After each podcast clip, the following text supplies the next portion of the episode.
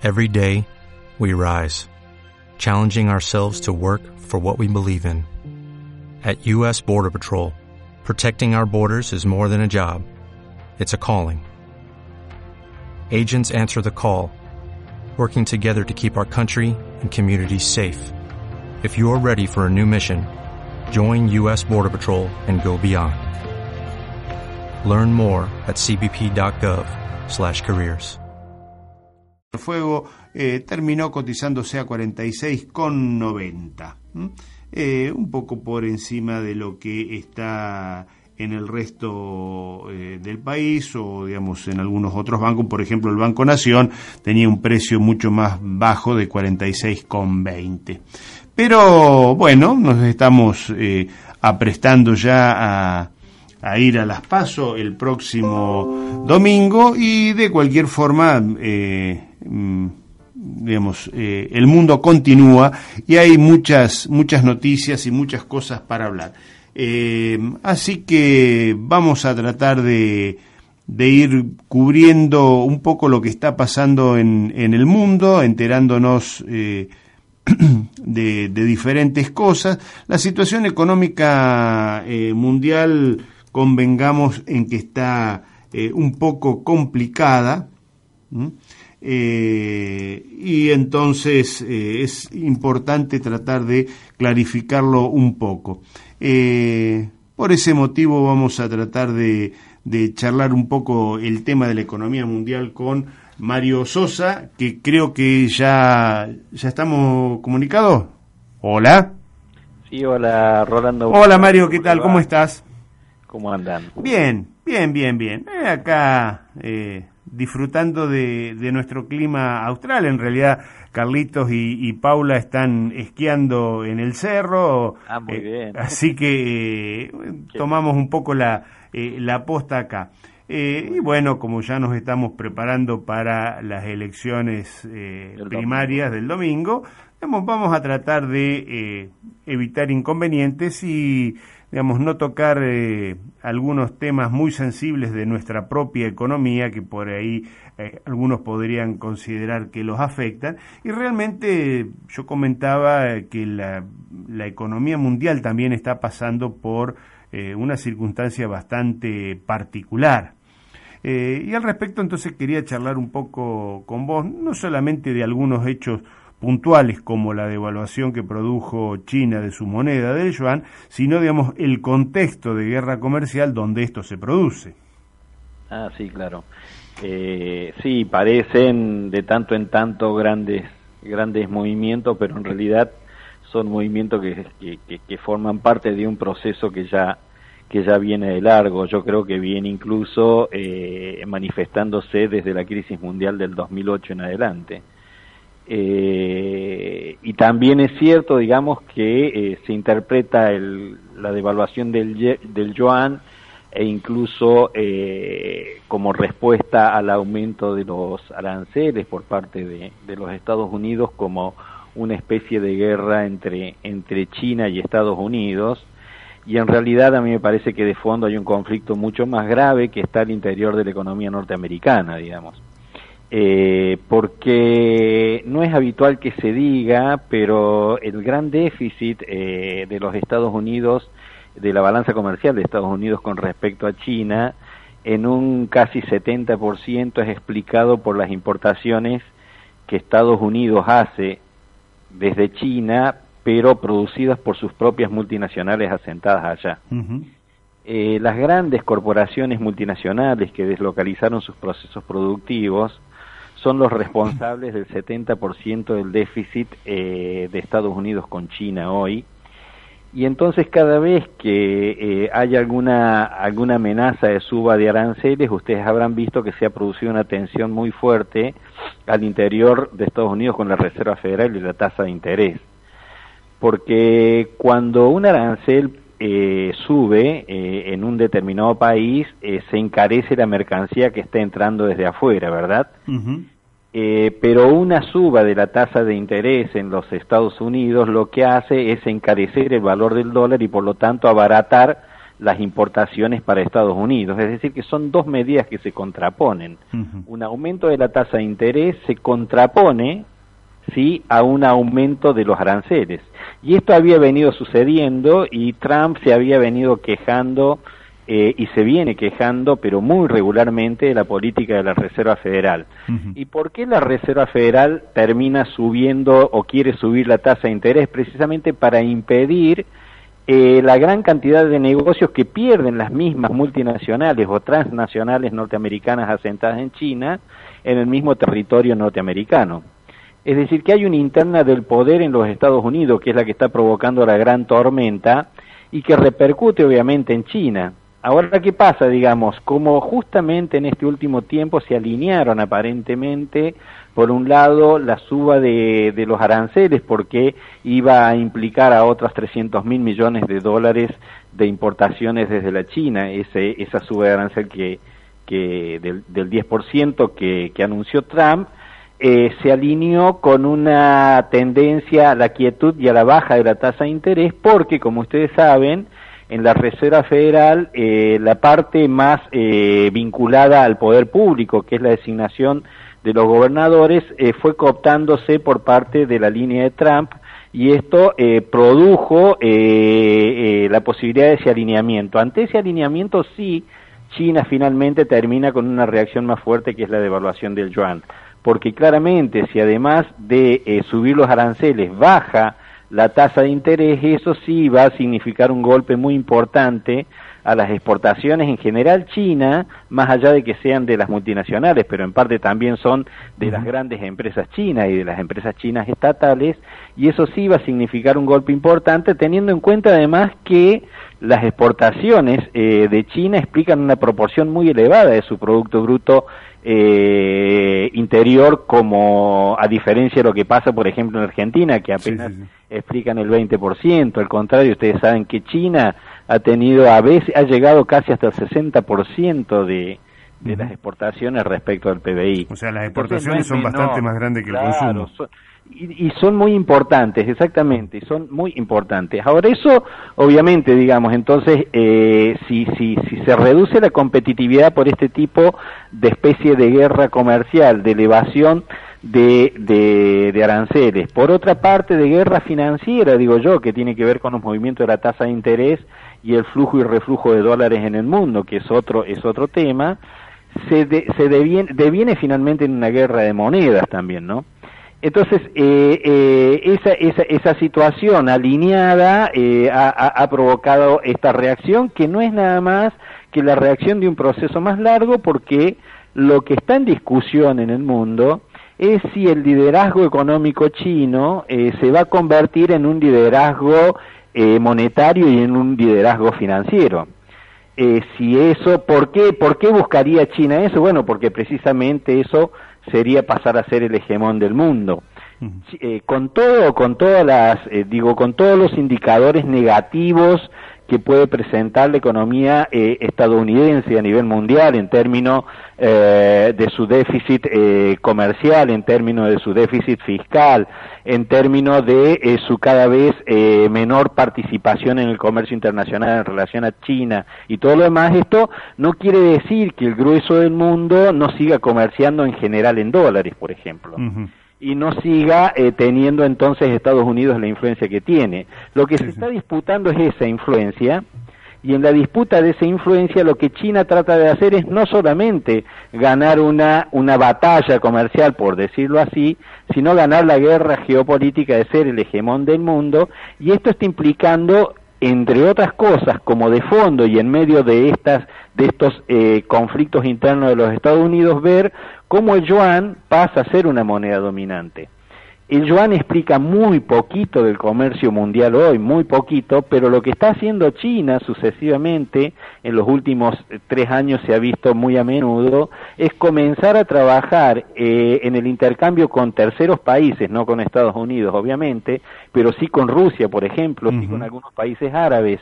Eh, empieza a tratar de comerciar con lo que han pasado a denominar petro-yuan o petro-yuan oro. Es decir, empezar a hacer desaparecer el dólar eh, del intercambio comercial entre China y esos terceros países y empezar a establecer la moneda patrono que rige ese intercambio eh, como eh, al, al, yuan o a la moneda china. Y a la vez han ido, por supuesto, construyendo un conjunto de instituciones que intentan ser un paralelo del Banco Mundial y del Fondo Monetario Internacional y también han tratado de cooptar el sistema de clearing bancario. Sí, sí, hace... o sea, hay muchas, hay, hay, hay muchísimo, hay un conjunto de medidas que han transcurrido, eh, yo diría que ni tan sigilosamente, pero tampoco tan publicitadamente, han ido veniendo aconteciendo desde el mismo momento en que en el 2014, a nivel de paridad de poder adquisitivo, el PBI China supera el PBI norteamericano, ¿no? Esto no había pasado nunca, pasó en el entre el 2012 y el 2014.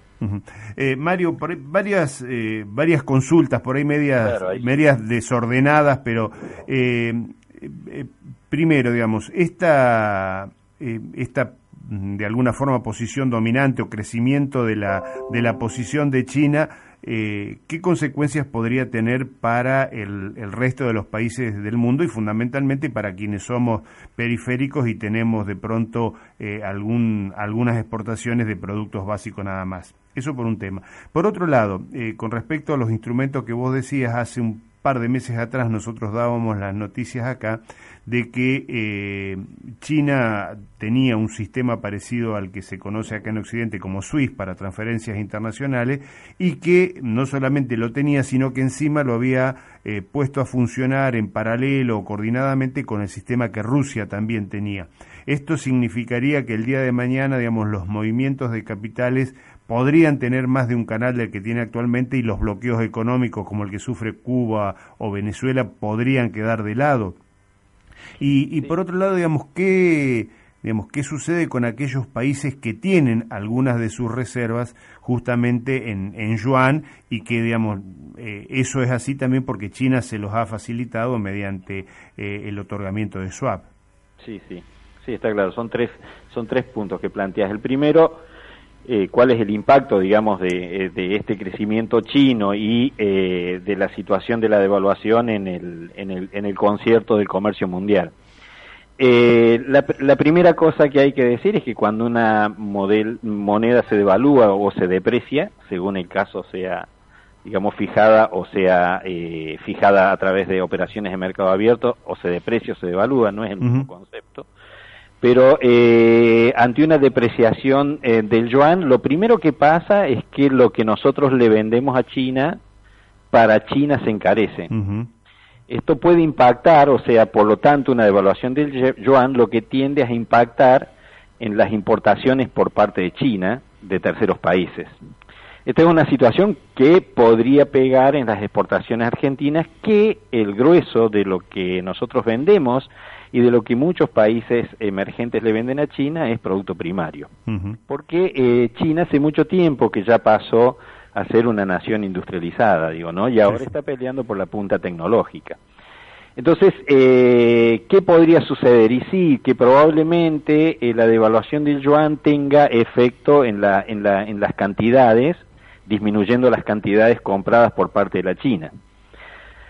Eh, obviamente que para China en sí la devaluación le implica una mejora de la competitividad en términos de tipo de cambio para colocar sus productos y también una tendencia a aumentar sus exportaciones, es decir, disminuye sus importaciones y aumenta sus exportaciones. Al disminuirla, va a tocar sobre el conjunto de los proveedores de, de en, en, ese mercado y la Argentina es un proveedor, Brasil es otro proveedor, etcétera. Hay muchos proveedores en, en la para la economía china, por supuesto.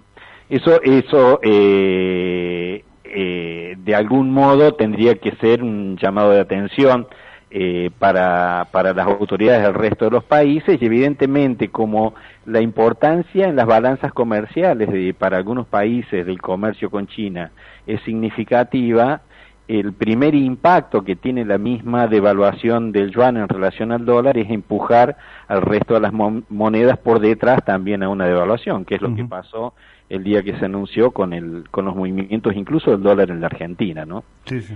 La segunda cuestión es que es cierto, digamos, que eh, China, eh, esto del, del SWIFT que mencionabas, ¿no? Eh, la segunda cuestión es que China ha ido haciendo un intento eh, muy prolijo, ha, ido haciendo un, eh, un conjunto, ha, tomado un conjunto de acciones muy prolijas, eh, que intentan obviamente armar la propia, una propia área, por un lado, que tiende a ser la salida para el conjunto de las naciones del globo.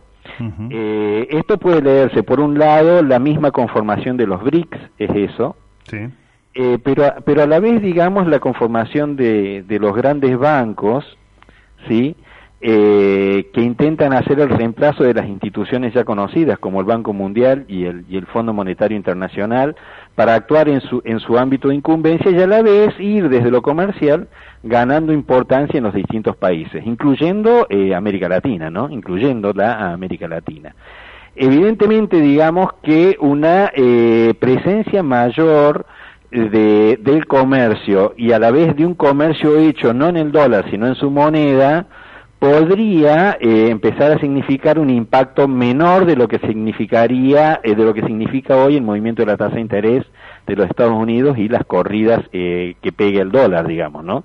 O sea, la idea de, de, China ahí está en ser una especie de alternativa, por lo menos de alternativas, no de reemplazo alternativa, a esos movimientos de flujo de capitales, pero eso solamente acontecería en la medida en que el yuan gane eh, prestigio como moneda universal. El yuan ha sido aceptado ya en la canasta de monedas por parte del Fondo Monetario Internacional y hoy forma parte de los derechos especiales de giro que es la plata en la que, en la que el fondo nos presta a nosotros el dinero. No es solamente en dólares, nos presta en DEC, que son derechos especiales de giro, y ese DEC es una canasta de monedas en donde el dólar es la moneda predominante, fue el yen, la libra, por supuesto, y fue eh, eh, y es el euro, siguen siendo, eh, pero al último también ya se incorporó el, el yuan como, como moneda dentro del DEC y como moneda internacional. Eh, es decir, que ha ido ganando prestigio, pero hacer una moneda internacional lleva muchísimo tiempo. Esto lo sabe eh, muy bien Estados Unidos, como también lo sabe Inglaterra cuando pierde la predominancia de la libra, ¿no? La predominancia de la libra se pierde entre la Primera Guerra Mundial y la década del 70, pero aceleradamente a partir de la Segunda Guerra Mundial, y Estados Unidos gana presencia con el dólar al punto tal que se torna hegemónico. Cuando se torna hegemónico deciden el no cambio por oro y esta es la debilidad grande del dólar hoy. Es decir, luego de que Nixon decide no devolverle oro cuando De Gaulle le reclama eh, por sus reservas en dólares el oro eh, a, cambio y deciden que no es más convertible y nace en ese mismo momento el, el, el, el petrodólar, el conocido petrodólar, a partir de ese momento nosotros estamos advirtiendo que en el mundo es hegemónica esa moneda, porque sin respaldo pudo imprimirse en toda la cantidad que quiso, si ustedes se fijan. no es posible que un país como Estados Unidos pueda tener 20 años seguidos de déficit. Está basado en una creencia. Solamente es posible, claro, es una, es una creencia, en realidad es una moneda fiduciaria que asienta eh, su credibilidad en la potencia económica y militar que es.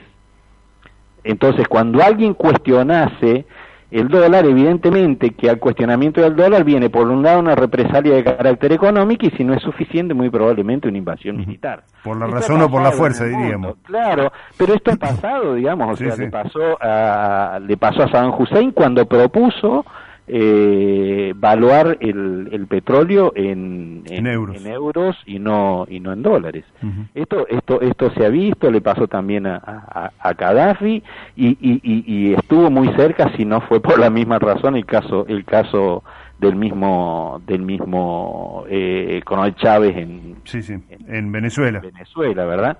Entonces, eh, digo, China, China ha visto todos estos movimientos y lo que intenta a la forma geopolítica del movimiento clásico chino de ir muy despacio, va ganando, va tratando de ganar pesos en distintas instituciones, ¿sí?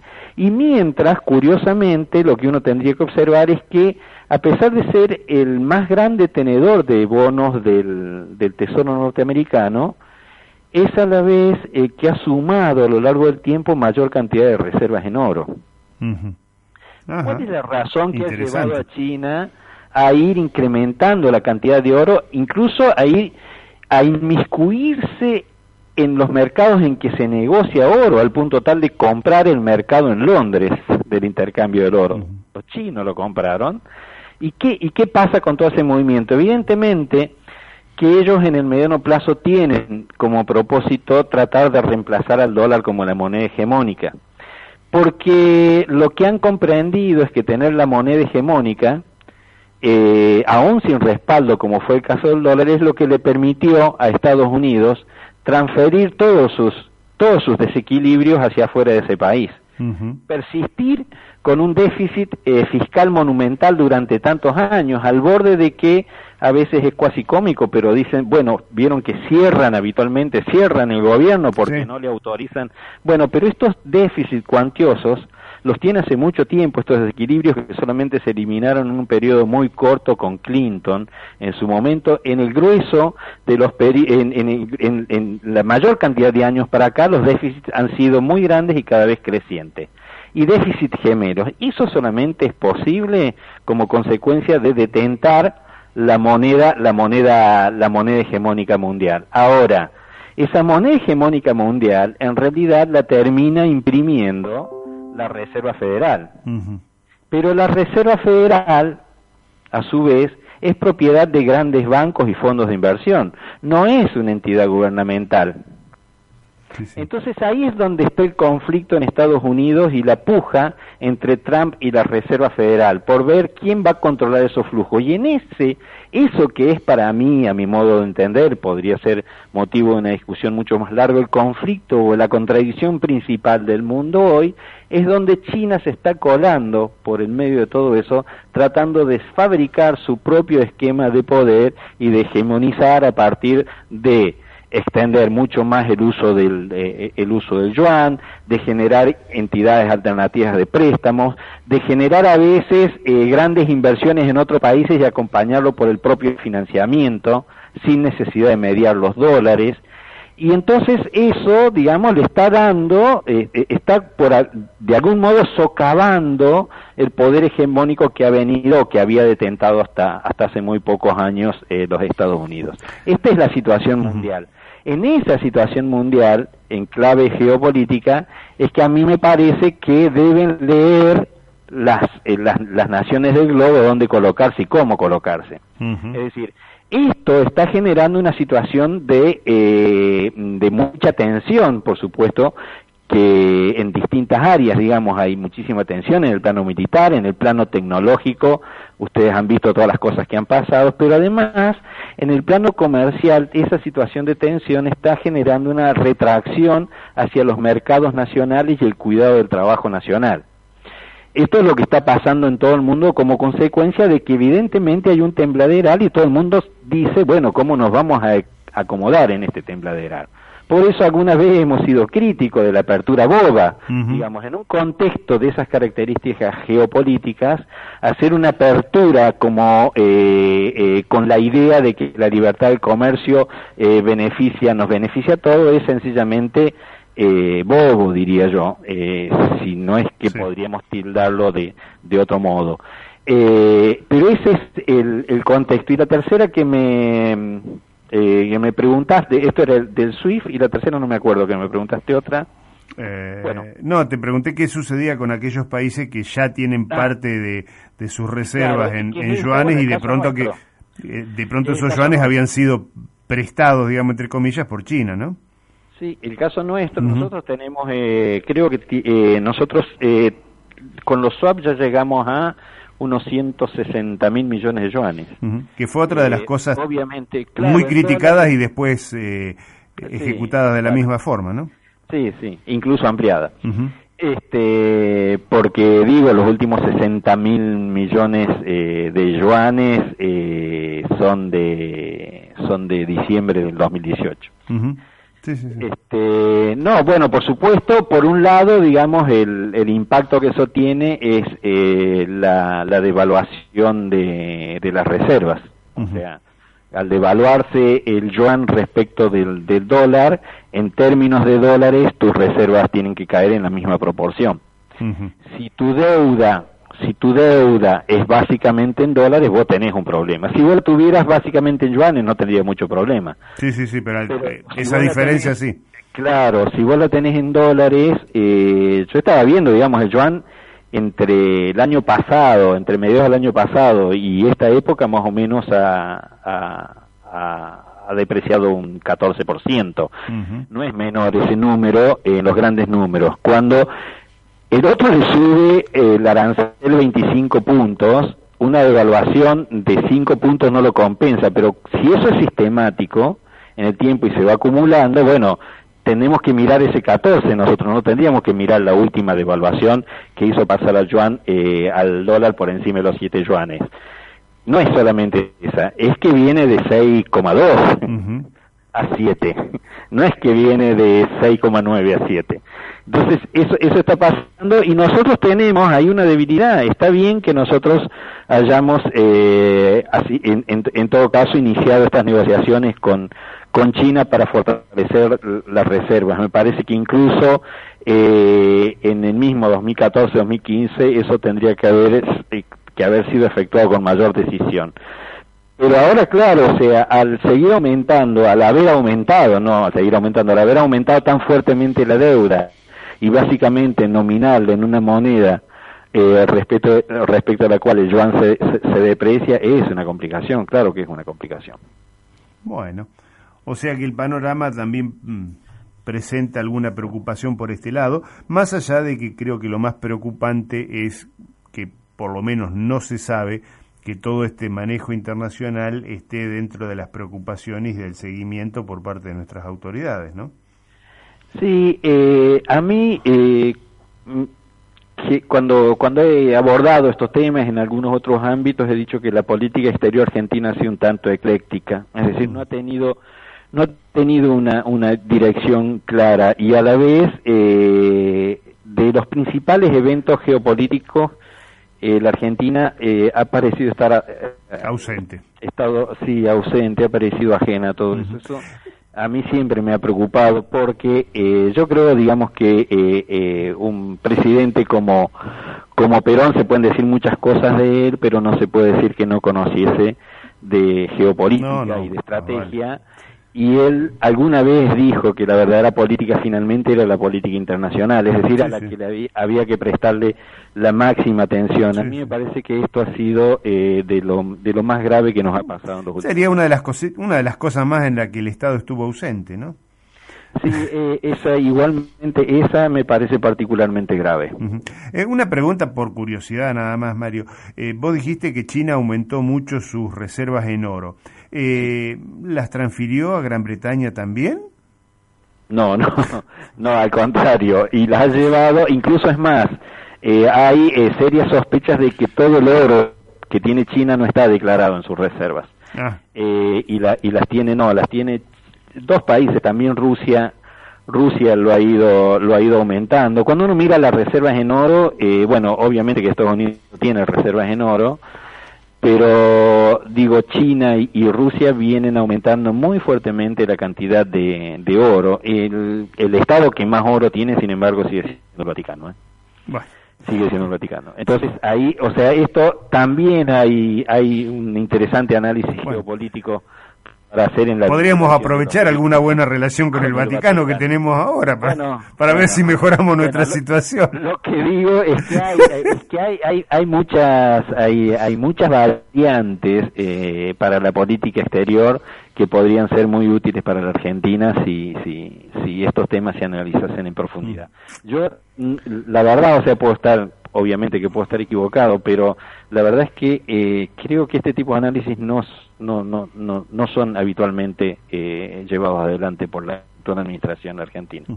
Sí, lamentable, porque después las consecuencias en realidad las sufrimos todos los que habitamos aquí y, digamos, fundamentalmente aquellos quienes tienen algún, eh, alguna inquietud productiva. Vos como miembro del Consejo Productivo Nacional, lo sabes muy bien esto, la situación por la que están pasando nuestra, nuestras empresas y fundamentalmente, digamos, si vos no tenés eh, eh, claro cuál es el contexto internacional, puede llegar a producirse una apertura boba, como decías vos, o perder la oportunidad de... No, bueno, de hecho, o sea, es lo que ha pasado, digo, lo que, o sea, incluso la ventaja que tiene, digo, todo el, el, avance tecnológico, la disponibilidad estadística eh, agudizan la profundidad de los de los análisis hoy día, ¿no?